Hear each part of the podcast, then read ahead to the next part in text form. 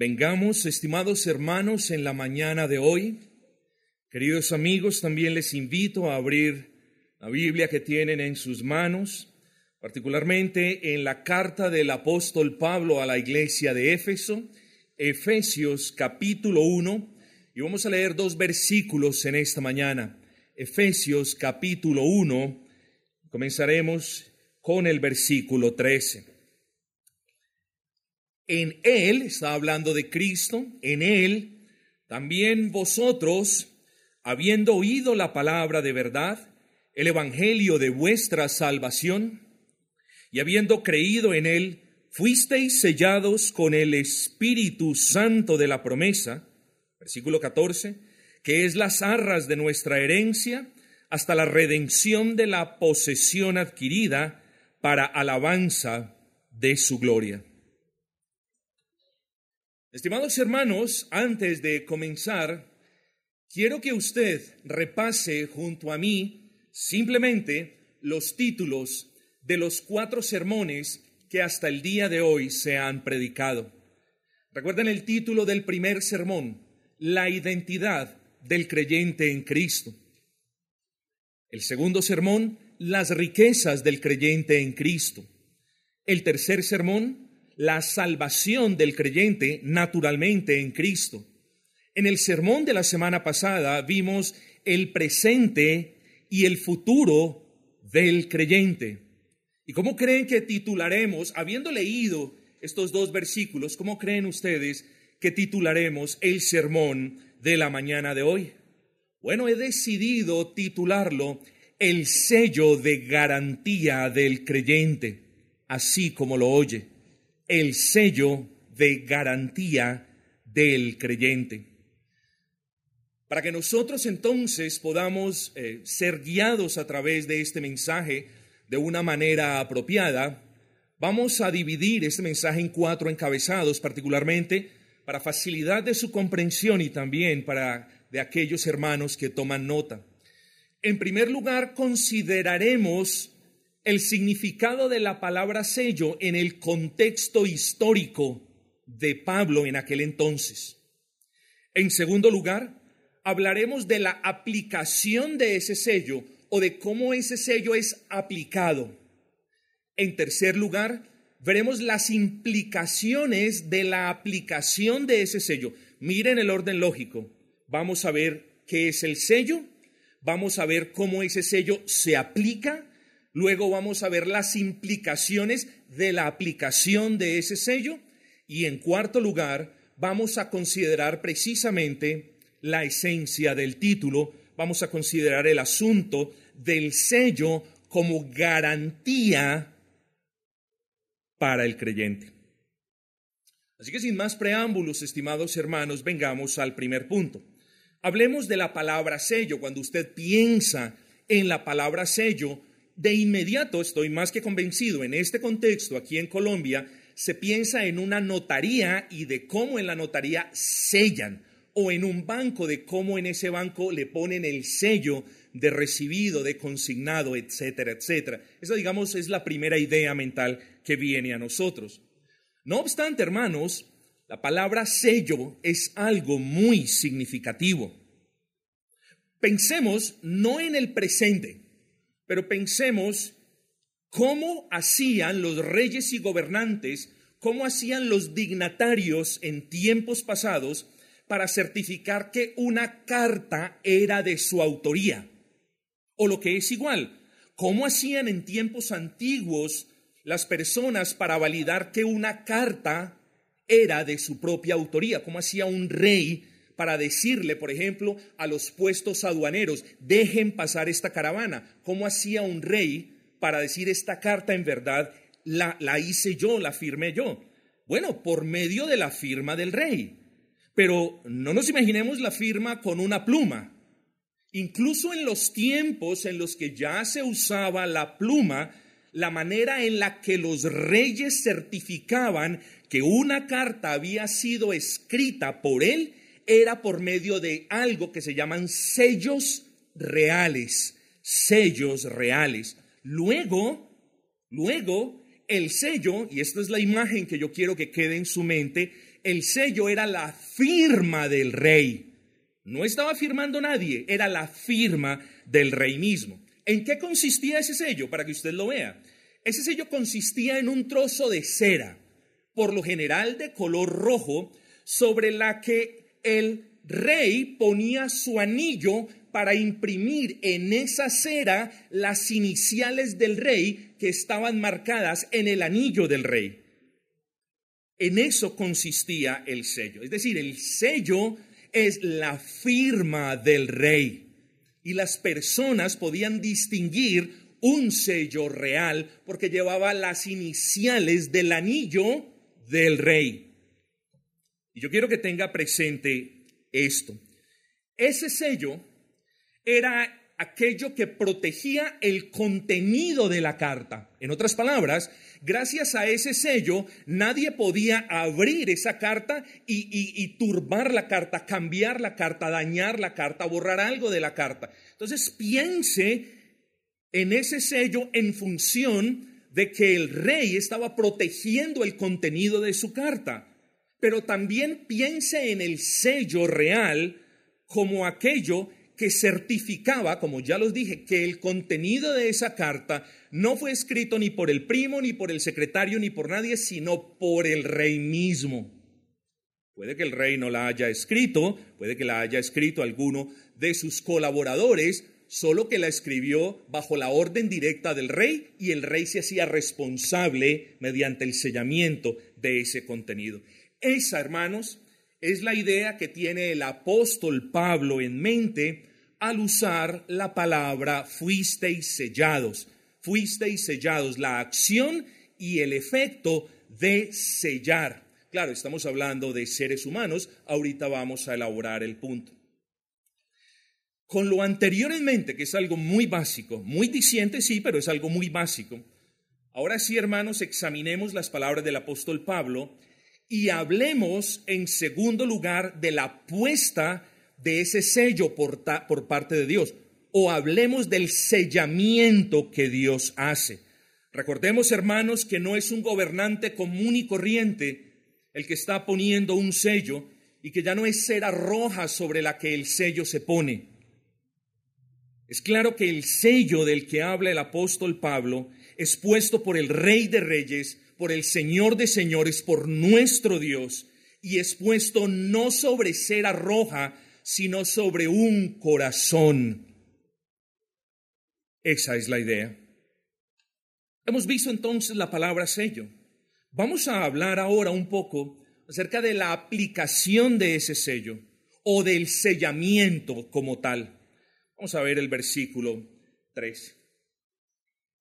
En él, está hablando de Cristo, también vosotros, habiendo oído la palabra de verdad del Evangelio de vuestra salvación y habiendo creído en él, en Cristo, fuisteis sellados con el Espíritu Santo de la promesa.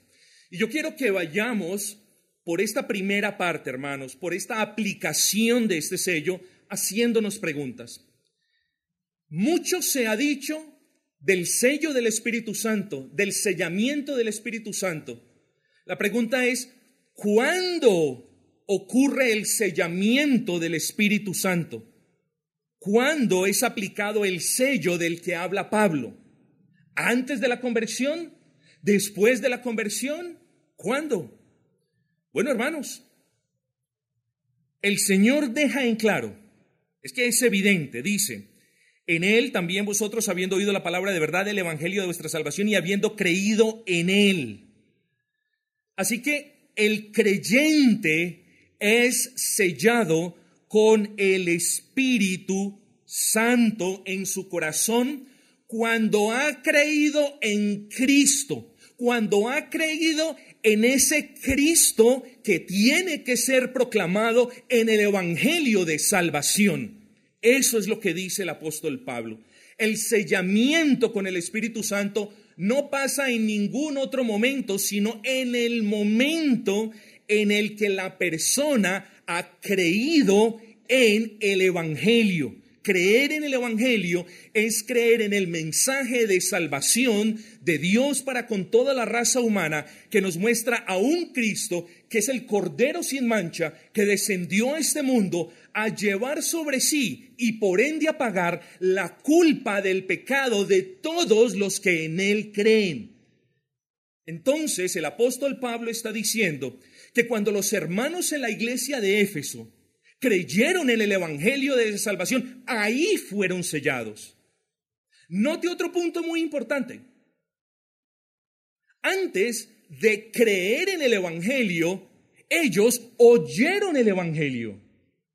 Así que esto es muy importante, hermanos, porque la palabra de Dios nunca se contradice. Recuerden ustedes que la fe viene por el oír y el oír la palabra de Dios. Pues bien, mis amados hermanos, cuando Cristo es honrado, cuando el Evangelio es proclamado, cuando Cristo es exaltado en la, en la, proclamación del Evangelio, entonces, si el Espíritu Santo, si a Él le place regenerar a una persona, entonces lo regenera y le da la fe y el arrepentimiento. Y ahora esa persona viene a Cristo, cree en Cristo y ahí es sellado con el Espíritu. Oh, mis amados hermanos, por eso el apóstol Pablo a ese evangelio de salvación le llama palabra de verdad. ¿eh? En un sentido general, toda la Biblia es la palabra de verdad. En un sentido particular, el apóstol Pablo, en este contexto inmediato, dice, y el evangelio de nuestra salvación, esa es la palabra de verdad. Usted ¿Qué le añade a la verdad? Usted no le puede colaborar a la verdad. Yo no le puedo ayudar a la verdad. Si usted no dice la verdad por completo, no está diciendo la verdad. Y si usted exagera la verdad, tampoco está diciendo la verdad. Lo mismo sucede con el Evangelio. El Evangelio no se toca, es la palabra de verdad, es una verdad suficiente, es suficiente para salvación, es suficiente para santificación, es suficiente para guía. Por tanto, el predicador que toca el Evangelio es un falso predicador, no está predicando la verdad. Y fue, escuchen esto, fue precisamente el Evangelio de verdad el que por la gracia de Dios fue el instrumento para salvar a los hermanos de la iglesia de Éfeso. Así que aquí hay muchas lecciones, mis amados hermanos. Bueno, ¿cuándo fue el creyente, si usted es verdadero creyente, cuándo fue usted sellado entonces traiga a su, a su mente la imagen que acabamos de describir. ¿Cuándo ocurrió el sellamiento de Dios en su corazón? Cuando por la gracia de Dios usted vino a Él y se rindió delante de Él en arrepentimiento y con fe en el Hijo unigénito, en el Cristo del Evangelio. Hermanos, cuidado, amigos, cuidado, que venimos de ese trasfondo donde creemos que la aplicación del sello en el corazón de la persona ocurre cuando responden a los llamamientos del altar. Por favor, pasen al frente. Vamos a orar por ustedes y van a ser ya santos y van a ser ya salvos. Ahí no ocurre ningún sellamiento del Espíritu. No ocurre cuando las personas comienzan a hablar cosas ininteligibles, cosas que nadie entiende. No ocurre, no ocurre cuando las personas empiezan a hablar Ramashata Babahaya, no ocurre en ninguno de esos momentos, estimados hermanos. Ocurre cuando el creyente humillado viene a Cristo y cree en Cristo y se arrepiente delante de Cristo. No ocurre cuando usted hace algo, en resumen, o deja de hacer algo. Repito, hermanos, fuimos sellados cuando oímos y creímos en el Cristo que debe ser predicado en el Evangelio de la salvación. Pero hermanos, tenemos que hacer aclaraciones. Y son en predicaciones como estas donde yo me gozo en poder hacer algunas aclaraciones. En este tema, hermanos, el carismatismo ha causado gran confusión al respecto de la persona y de la obra del Espíritu Santo y ha causado confusión particularmente con expresiones como el bautizo del Espíritu Santo y la llenura del Espíritu Santo o el sellamiento con el Espíritu Santo. Entonces vamos a hablar de una manera brevísima, vamos a abrir un paréntesis doctrinal y vamos a explicar esos puntos. Primero, cuando usted escuche la palabra el bautizo con el Espíritu Santo o del Espíritu Santo, le voy a decir que no es, y no tengo tiempo para elaborar mucho, pero no es hablar en lenguas como lo definen los teólogos modernos, los teólogos carismáticos, no es hablar en lenguas. Las lenguas cesaron y lo hemos hablado muchas veces. Quienes no hayan estado aquí cuando explicamos de manera detallada eh, la cesación particular del don de lenguas que no eran garabatos ininteligibles, sino idiomas reales, les recomiendo por favor que se miren la predicación en Primera de Corintios. Ahí está bien detallada. Entonces, hermanos, el bautizo del Espíritu Santo no es hablar en lenguas ni ninguna otra manifestación inexplicable como prueba de la presencia del Espíritu Santo. El bautizo del Espíritu Santo es la dación del Espíritu Santo, la entrega de Dios de su Santo Espíritu a quienes creen en su Hijo. Ese es el bautizo del Espíritu Santo. Ahora bien, en los tiempos de Pentecostés, eso, por lo general, o más bien, en algunos apartes, iba acompañada de la manifestación de hablar en lenguajes reales y verdaderos. ¿Eh? ¿Por qué? Porque estas manifestaciones eran el sello de autenticidad de que en realidad ellos sí habían sido convertidos como gentiles. Entonces, miren lo hermoso se necesitaba en la sabiduría de Dios, la cual discutimos la semana pasada, ese sello de garantía, porque si no las personas decían, no, esto no es nada, e, e, el Cristo que ustedes predicaron todavía está muerto, aquí no hay ningún poder de Dios. Oh, pero vieron las maravillas de Dios. Y estas personas hablaban en lenguajes extranjeros sin haber estado en esos países. Y así entonces Dios certificaba que esa conversión era genuina.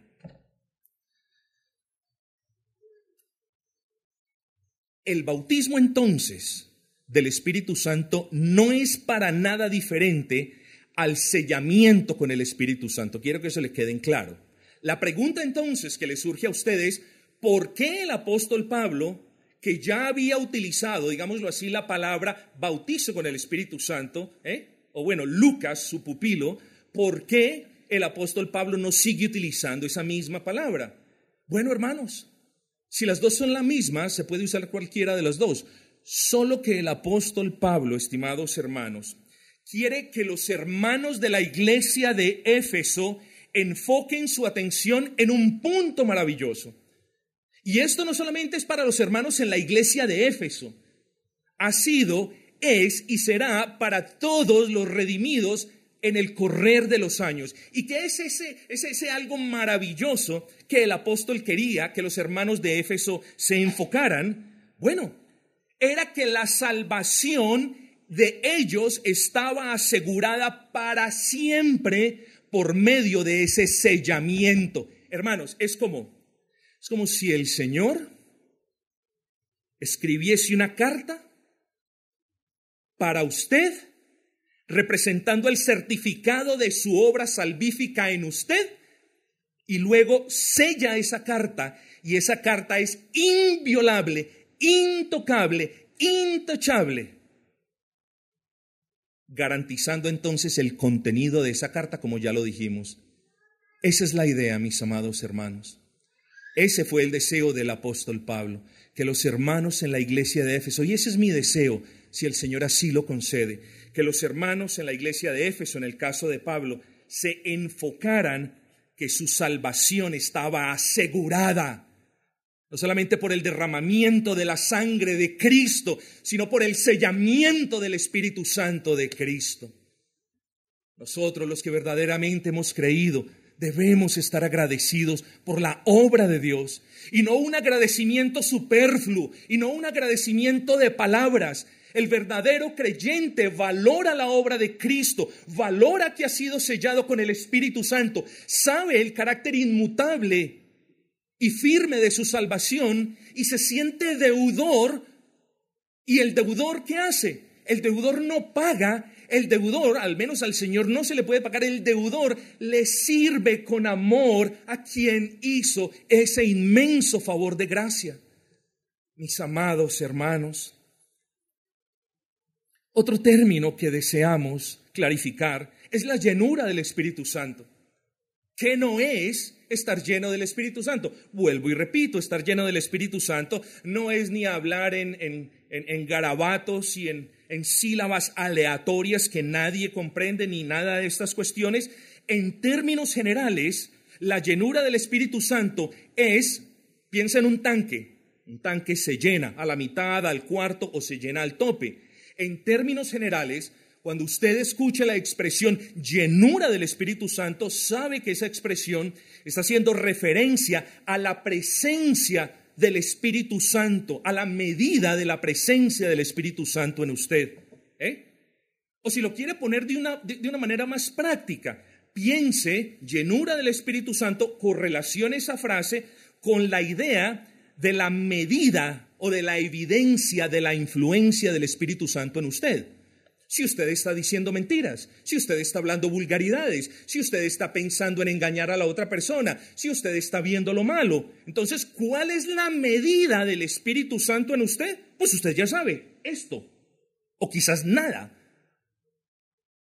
Pero si usted está pensando en todo lo que es digno, en todo lo bueno, si usted está haciendo un esfuerzo por obedecer la ley del Señor, si usted se está congregando, si usted está siendo un hacedor y no solo un oidor de la palabra. Entonces la pregunta es, ¿cuál es la medida de la influencia del Espíritu Ah, ok, ya no es así, ya puede ser así. Entonces, escuche esto, el bautizo y el sellamiento del Espíritu Santo son términos equiparables y son términos que podemos relacionarlos con la, con la ocurrencia una sola vez en nuestras vidas. El término llenura del Espíritu Santo es un término que puede verse afectado por cómo estamos andando en el Señor. Habiendo, hermanos, entonces clarificado eso, habiendo ya cerrado y queriendo cerrar este paréntesis, hermanos, ¿cuándo? Respóndame pues, ¿cuándo ocurre el sellamiento en el creyente? En el momento en el que cree en ese Cristo del Evangelio. Pero hagámonos otra pregunta. ¿En qué consiste la puesta de ese sello? ¿O en qué consiste eh, la acción misma de sellar? Bueno, hermanos, como ya lo vimos ahora, piense en ese sello real conforme lo hemos explicado. La expresión del versículo número 13, fuisteis sellados con el Espíritu Santo, como ya lo dijimos, significa, significa que Dios nos da su Espíritu como prueba de que la obra en nosotros es de autoría divina. Preste mucha atención. Así que cuando usted escuche o lea la expresión fuimos sellados, segunda de Corintios, capítulo 1, segunda de Corintios, capítulo 5, como ya lo leímos ahora, cuando usted piensa en la expresión fuimos sellados con el Espíritu, simplemente debemos traer a nuestras mentes la obra de Dios en mí es de autoría divina. Así que el sellamiento de Dios al creyente, como ya lo hemos dicho, consiste en que Dios le da su, su, Espíritu Santo, o lo que es igual, en que Dios envía a su Santo Espíritu a que more en el creyente, con el creyente, para siempre. Ese es el sellamiento que Dios hace en el corazón de un ser humano cuando ese ser humano abraza a Cristo en fe. Entonces ya sabemos cuándo ocurre el sellamiento, ya sabemos en qué consiste el sellamiento y por supuesto que sabemos quién hace el sellamiento. Lo hace el Padre. En la economía trinitaria, ya lo dijimos, cada uno tiene diferentes, entre comillas, labores. ¿eh? Lo hace el Padre. Somos sellados por el Padre por medio de la fe en el Hijo con el Espíritu Santo. O si prefiere ponerlo de esta manera, por la fe en el Hijo somos sellados por el Padre mediante el Espíritu Santo. Es una economía trinitaria. Hermanos, hemos visto el significado histórico brevísimamente de la palabra sello. Hemos visto también cómo es la aplicación de ese sello, cuándo se aplica ese sello, quién aplica ese sello y en qué consiste el sellamiento del creyente. ¿En qué consiste? En la dación del Espíritu Santo al creyente. Ahora tenemos que ver las implicaciones prácticas de haber sido sellados. En este contexto, hermanos, en los pasajes que en el pasaje que acabamos de leer, Pablo usa la palabra sello para estimular la mente de los creyentes, para exhortarlos a que valoren más la inmutabilidad y la estabilidad de su salvación en Cristo. Ojo con esto, porque cuando hablamos de sellamiento con el Espíritu, debemos también traer a nuestras mentes la certeza. Son dos asuntos que están profunda y complejamente entrelazados. Yo no puedo hablar de sellamiento con el Espíritu sin hablar de certeza de salvación en el Espíritu. Puede que la certeza no sea mucha. En ocasiones, cuando somos salvos, recién hemos sido salvos, nuestra certeza es poca. Pero no puede ocurrir que alguien sea salvo y no tenga certeza. Puede que Satanás nos aturda, puede que él mismo siembre en nosotros temor, puede que él mismo siembre sosiego, mentiras, y esas cosas nos hacen dudar. El pecado es otro aspecto que hace dudar al creyente de su salvación. Y cuando el pecado es practicado, no solamente cometido, sino practicado, muchas veces el creyente pierde no solamente el gozo de la salvación, sino la certeza de la salvación. Pero vuelvo y repito, vuelvo y repito, tenemos que hablar de certeza en el Espíritu gracias al sellamiento con el Espíritu. Así que hermanos, regresemos al punto. El apóstol Pablo desea que los hermanos vean no solamente su identidad en Cristo, su privilegio de ser hijos de Dios, su privilegio de haber sido adoptados. No solamente Pablo, estoy, evocando ideas de sermones pasados, no solamente Pablo se está esmerando para que ellos vean la grandeza de la herencia que ellos tienen en Cristo, no solamente los está animando para que vean sus responsabilidades presentes, pero el futuro que les aguarda, sino que ahora les quiere decir, oigan, debido a que ustedes han sido sellados en Cristo por el Padre con el Espíritu, ustedes deben valorar más su salvación. ¿Por qué? Porque de la manera como el sello de un rey de este mundo era inquebrantable, cuanto más el sello del rey de los cielos es inquebrantable y garantiza la salvación por toda la eternidad. Es muy importante que ustedes hayan comprendido lo que acabo de decir. Por eso me tomé tiempo explicando lo del sello, lo que en qué constaba. Y el punto es de la, de la manera como el sello de un rey en tiempos antiguos de este mundo significaba que, que esa carta, que ese contenido era inquebrantable.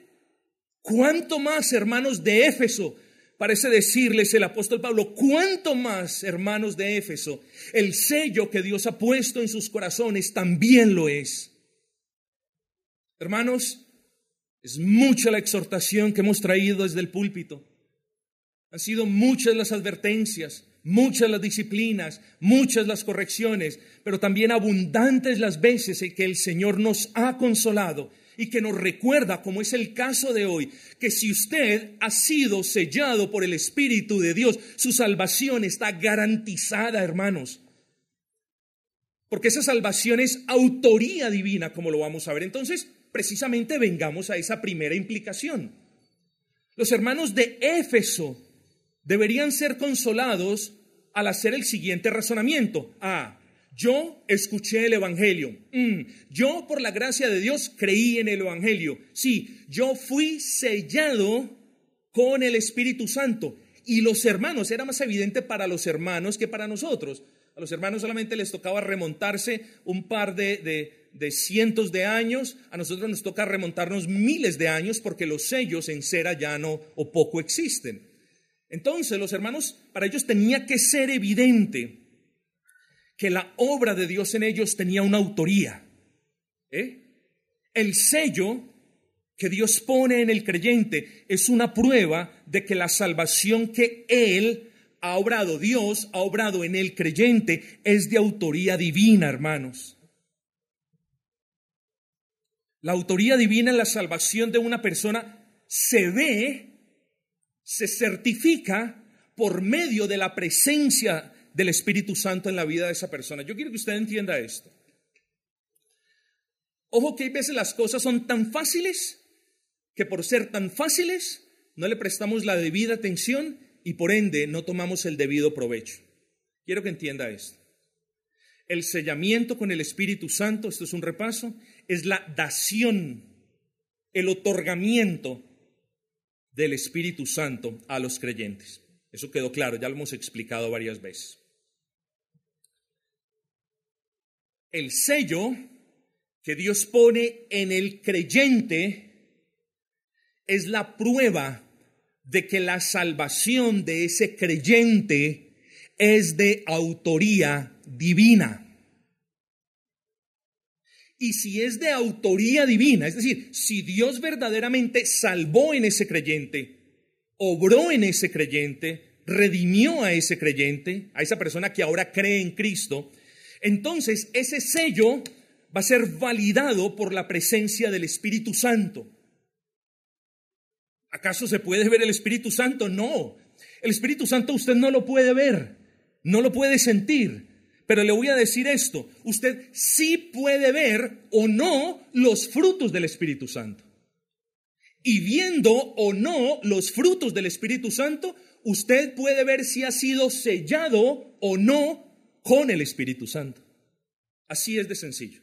Entonces, los hermanos de la iglesia de Éfeso y nosotros aquí también en Gracia Redentora y los hermanos que también nos escuchan, cuando piensen en el sellamiento, deben pensar en las implicaciones de ese sellamiento. Y la primera es la autoría divina. Ahora, la autoría divina nos lleva a otra implicación, como es la autenticidad.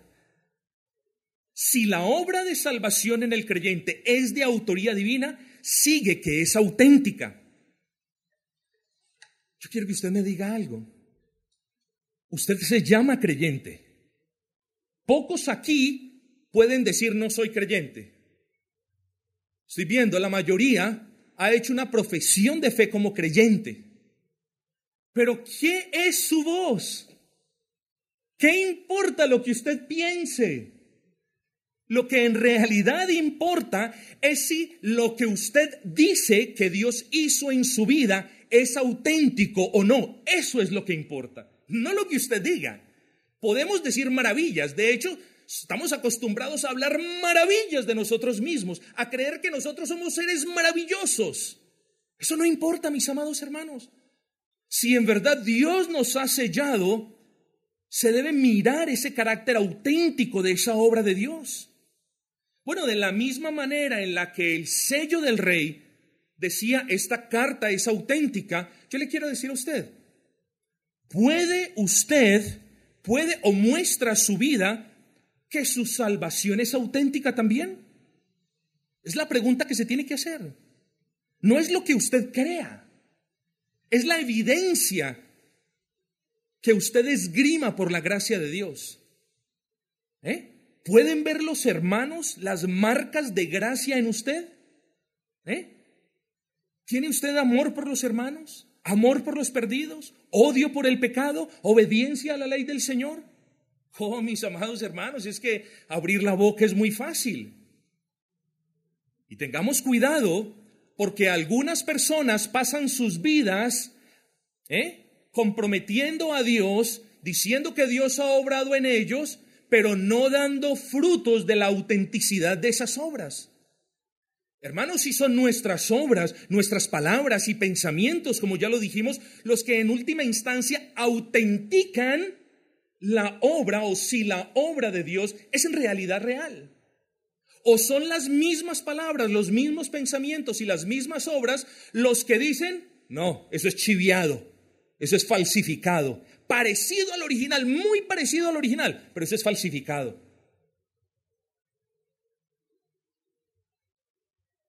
No solamente entonces el sellamiento nos debe hacer pensar en términos de, autoría, la salvación es obra de Jehová, y de autenticidad. Si en realidad Jehová nos ha salvado, entonces nosotros damos frutos auténticos que, que validen ese sellamiento, sino también de pertenencia, mis amados hermanos. Cuando en las aduanas de los, de los, de los caminos les mostraban una carta sellada con el sello del rey, ellos no podían tocar eso. Era la carta del rey, no la podían tocar. Bueno, de la misma manera que la carta sellada con el sello del rey e, era una carta que decía, esta es propiedad del rey, es mi propiedad, es como si el rey estuviese diciendo, esa es mi carta, no la toquen. ¿eh? Así también la salvación. El sello que Dios le pone al creyente es un mensaje para el mismo creyente y para el mundo. ¿Cuál es ese mensaje? A ese a quien yo he redimido y a quien yo he sellado, ese es mi propiedad. Así que hermanos, cuando nosotros creemos en Cristo y somos sellados con el Espíritu, de una manera u otra tenemos que pensar en que no nos pertenecemos a nosotros mismos. Si Dios nos ha sellado, somos pertenencia de Él. Oh, mis amados hermanos, ¿qué nos dice el Salmo 17.8? Que somos la niña de sus ojos. ¿Qué nos dice Malaquías 3.17? Que somos su especial tesoro. ¿Qué nos dice el Salmo 103? Que somos ovejas de su prado. Hermanos, somos los que hemos sido sellados, somos propiedad del Señor. Hermanos, los que hemos sido sellados tenemos la certeza, y no porque le hagamos fuerza, y no por ninguna otra razón, que nadie nunca nos arrebatará de las manos del Señor. ¿Por qué? Porque fuimos sellados y el sello es la garantía de que nadie nos va a tocar, hermanos. Nos va a tocar en el sentido de arruinar nuestra salvación, en el sentido de dañar nuestra salvación. Este tema del sellamiento con el Espíritu Santo en realidad es hermoso. Pero no solamente las implicaciones son de autoría, por ende de autenticidad, no solamente de pertenencia, sino de inviolabilidad. Es decir, nadie puede alterar el sello que Dios ha puesto. Nadie puede tergiversar, cambiar lo que Dios ha hecho en nosotros. Hermanos, el argumento es sencillo. Dios no es como usted o como yo. Dios no es hombre para que mienta o hijo de hombre para que hoy selle y mañana se arrepienta. No, cuando creímos, creímos por su gracia y cuando fuimos sellados, fuimos sellados para siempre por su gracia. Hermanos queridos, hay mucho más que hablar. Y también de protección. Hermanos, la obra de Dios en nosotros, la obra que Dios ha hecho en todos los que creen, está protegida. Y por eso decimos que la obra de Dios, el sellamiento con el Espíritu, es una garantía. ¿Garantía de qué? Hermanos, de protección. Hermanos, Dios protege la salvación que Él ha obrado en nosotros, la protege primero. ¿De quién creen ustedes? De nosotros mismos, hermanos. Que nosotros tenemos una capacidad pérfida de dañar las cosas, incluso los creyentes. Yo tengo una rara capacidad de dañar las cosas que me meto a arreglar, no sé. Pero es raro, o sea, todo lo que yo me meto a arreglar mi esposa me dice, no, no, no, amor, por favor, porque, porque todo lo daño, tengo la mejor disposición, tengo el conocimiento quizás, pero todo lo termino dañando. Si Dios nos hubiese dado la salvación y nos hubiese encomendado guardar esa salvación, la hubiésemos perdido hace mucho tiempo, mis amados hermanos. Y para ser honestos, la hubiésemos perdido incluso días después de haber sido salvos, sino el mismo día. Hermanos, esa mentira de que el creyente pierde su salvación y se puede arrepentir y puede volver a ser salvo y si se peca de nuevo la puede volver a perder y luego todo lo demás está crucificando y bajando a Cristo en cada momento, lo cual es una herejía. La salvación está protegida de nosotros mismos, de nuestro pecado, de Satanás y del mundo. Y ahorita lo veremos, la salvación, el sellamiento de esa salvación es una garantía auténtica, divina, inviolable. Oh, mis amados, debemos estar más agradecidos. Pero vengamos a un tercer punto, a un cuarto punto. El sello de garantía del creyente. Hemos hablado, hermanos, recuerden, hemos hablado de, hemos visto la palabra sello y su significado, en el contexto histórico. Hemos visto también cómo es la aplicación, cómo es el sellamiento del creyente. Hemos visto algunas, algunas implicaciones prácticas de haber sido sellados. ¿eh? Y ahora miremos, estimados hermanos, el sello de garantía del creyente. Pero quiero que miremos garantía. ¿Qué es eso de garantía? Es el cumplimiento de una promesa. Yo quiero que piense en un televisor o en un equipo, lo que usted quiera. Usted lo compra y usted lo compra con una garantía.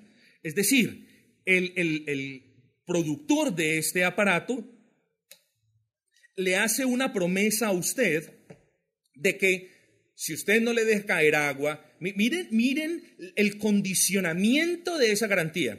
Si usted no le deja caer agua, si usted lo trata bien, si usted no lo expone al sol o al polvo o a temperaturas muy altas o muy bajas, entonces ellos le dan la palabra, le dan la palabra de que van a reparar ese televisor, ¿cierto? Entonces, la garantía es una promesa de que algo va a suceder. Hermanos, guardando toda proporción, es correcto decir que nuestra salvación tiene un sello de garantía. Por tanto, cuando el creyente piensa en el sello del Espíritu Santo, además de los aspectos o de las implicaciones que hemos mencionado, el creyente también debería pensar en términos de una garantía de la obra de Dios. Una garantía que, contraria a la garantía de los productos del mundo, está condicionada. Una garantía de Dios, en este caso, es incondicional, porque es por gracia, mis hermanos. La garantía de que nosotros, al haber sido sellados, nuestra salvación nunca va a perderse, es una garantía de la efectividad de la gracia de Dios. Si usted va a una iglesia que le enseñan que la salvación se puede perder, le están enseñando a un Dios que no es efectivo y a un Dios que dispensa una gracia que no es efectiva. Pero hermanos, el Señor nos dice que este sello o este sellamiento es una garantía que es siempre efectiva.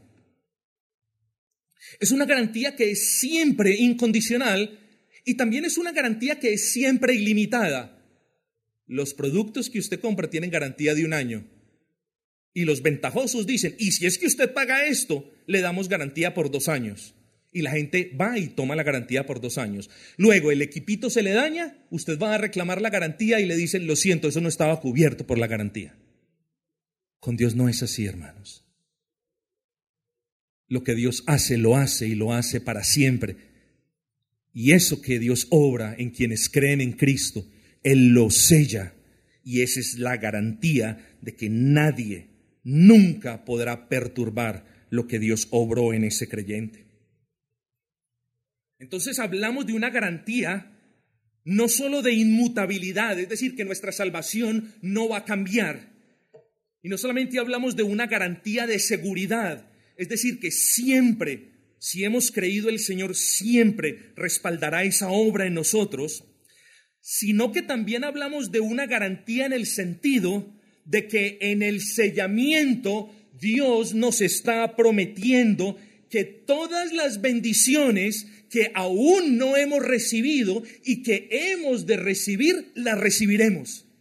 Ese es el sello de garantía también. Usted cuando piense en su salvación, piense en el sellamiento y cuando piense en el sellamiento, piense en que Dios le ha prometido de manera inapelable que las bendiciones que usted aún no ha recibido, las va a recibir. Hay promesas que ya se cumplieron en usted y hay bendiciones que usted ya recibió. Pero no solo pensamos y agradecemos por las bendiciones recibidas en el pasado, sino que aún en el presente, porque ese sello le debe dar a usted la tranquilidad de que usted está siendo guardado en el presente hasta el fin. No solamente en el pasado, que usted ha sido guardado. Nos enfocamos mucho en eso. No es que el Señor me ha guardado. Sí, el nos ha guardado. Pero el sello implica que el Señor nos continúa a diario guardando. ¿Para qué? Para que la fe que Él nos ha dado siempre permanezca en nosotros. ¿Para qué? Para que nosotros no caigamos de la fe que Él nos ha dado. Si el Señor no nos estuviera guardando, nosotros nos hubiésemos apartado de la fe, hubiésemos realmente apostatado. Pero si no apostatamos y si permanecemos firmes en la fe, es porque Dios nos continúa guardando a diario. El sello es una garantía de que Dios lo continúa guardando a diario, de que Dios lo continúa santificando a diario, de que Dios lo continúa preservando a diario. El sello es una garantía presente, estimado hermanos, o también es una garantía de que usted será glorificado en el futuro, de que usted, como cantábamos en el himno, será o reinará con Cristo. Es una garantía de que la obra que Él comenzó no la parará, sino que la continuará hasta la perfección, hermanos. Miren todo lo que representa el haber sido sellados con el Espíritu. Miren todo lo que representa. Y finalmente, como nos dice el versículo 14, es una garantía de que usted recibirá la plenitud de la herencia de las riquezas de la gracia de Dios. Eso es lo que nos dice el versículo 14, que es las arras de nuestra herencia hasta que la redención de la posesión adquirida para alabanza de su gloria. Ya me voy moviendo hacia el final, hermanos, y es necesario hablar de arras. Arras. ¿Qué son las arras? Las arras son prendas o garantías que se dan en ciertas transacciones. Y yo me debatí si traer este ejemplo o no traerlo, pero eh, lo traje porque quizás es lo que más nos ayuda a ver el punto. Piense en una casa de préstamos vulgarmente conocida como una casa de compraventa y en el argot callejero como una casa de empeño. La persona va y dice, Señor, necesito que usted me preste dinero. Él le dice, ¿cuál es la prenda que usted me va a dejar? Ojo, ¿cuáles son las arras que usted me va a dejar? ¿Eh? ¿Cuál es la garantía de que usted me va a devolver el dinero que yo le estoy prestando? Entonces, pues la persona trae, por ejemplo, una calculadora. Esa calculadora queda allí empeñada, como se dice, pero piensa en esa calculadora como esa palabra que nosotros empeñamos y que en la que nosotros hemos dicho, volveré a pagarle, y esta es la prueba de que volveré a pagar. Aquí le dejo la calculadora, tome. ¿eh? Hermanos, en las palabras del apóstol podemos ver algo de suma importancia, que es las arras de nuestra herencia. Leámosla desde el versículo anterior. En Él, en Cristo, también vosotros, habiendo oído la palabra de verdad, aquí hay una coma explicativa, dice, ¿cuál es la palabra de verdad? El Evangelio de vuestra salvación. Y después de eso, ¿qué sucedió? Y habiendo creído en Él, fuisteis sellados con el Espíritu Santo de la promesa Ahora dice, ¿qué es las arras? Está haciendo referencia al Espíritu. El Espíritu Santo es las arras de nuestra herencia. ¿Eh? Hermanos, el Señor, sin tener que empeñar su palabra, escoge no solo empeñar su palabra, sino que escoge darnos a su espíritu, sellarnos con su espíritu para que haya paz en nosotros. Es decir, Dios deja a su Espíritu Santo en el creyente. Ojo, con esto, porque cuando hablamos de sellamiento con el Espíritu, hablamos de que Dios le da el Espíritu Santo al creyente y también lo sella con el Espíritu Santo. Cuando Dios deja a su Espíritu Santo o envía a su Espíritu Santo para que more en el creyente y con el creyente. Como arras, entiendas el Espíritu Santo como arras, nosotros debemos entender que pase lo que pase, se oponga quien se oponga, se levante quien se levante, se traspasen los montes a la mar, o las puertas del infierno arremetan contra nosotros. El Dios que nos selló con su espíritu, el Señor de los señores que imprimió sus iniciales, digámoslo así en términos un poco poéticos, en nuestros corazones, nos garantiza por su nombre no solamente que nuestra salvación es irrevocable, y no solamente que Él nos preservará de la caída de la fe, sino que también nos garantiza que ya viene el día en el que tomaremos posesión de la herencia en los cielos, hermanos. Miren lo que implica esa garantía que Dios hace en el creyente. Es como si el apóstol Pablo dijese, y ya me muevo hacia la conclusión, viene el día, oh hermanos de la iglesia de Éfeso, es como si él dijese, viene el día en el que ustedes recibirán la plenitud de esa herencia, pero, entre tanto, para que haya paz y gozo en ustedes ahora, y para que no naufraguen en dudas de si van o no a recibir esa herencia, y para que no se angustien con temores de si pueden perder esa herencia, y para que tampoco claudiquen en miedos al respecto de si alguien les puede quitar esa herencia, para que eso no suceda, para que ustedes estén en paz, Dios les ha dado su Espíritu Santo y los ha sellado con su Espíritu Santo hasta que ustedes reciban la plenitud de esa herencia. Miren la belleza de nuestro buen Señor, hermanos. Miren la hermosura de un Dios que condesciende para salvarnos, de un Dios que nos salva de manera soberana, de un Dios que nos guarda de caer en la fe que Él nos ha dado, de un Dios que nos ha dado la fe, de un Dios que nos provee de sus riquezas, de un Dios que nos hace copartícipe de todas las bendiciones que Cristo ganó por nosotros, sino que también conociendo nuestra naturaleza dubitativa, nuestra naturaleza vacilante, nos sella con su espíritu para que el mundo vea que somos propiedad del Señor y para que nosotros entendamos que podemos estar tranquilos porque hemos sido sellados con el Espíritu Santo. Vaya sello el que tenemos por la gracia de Dios, hermanos. Vaya sello. Inquebrantable inviolable, intocable.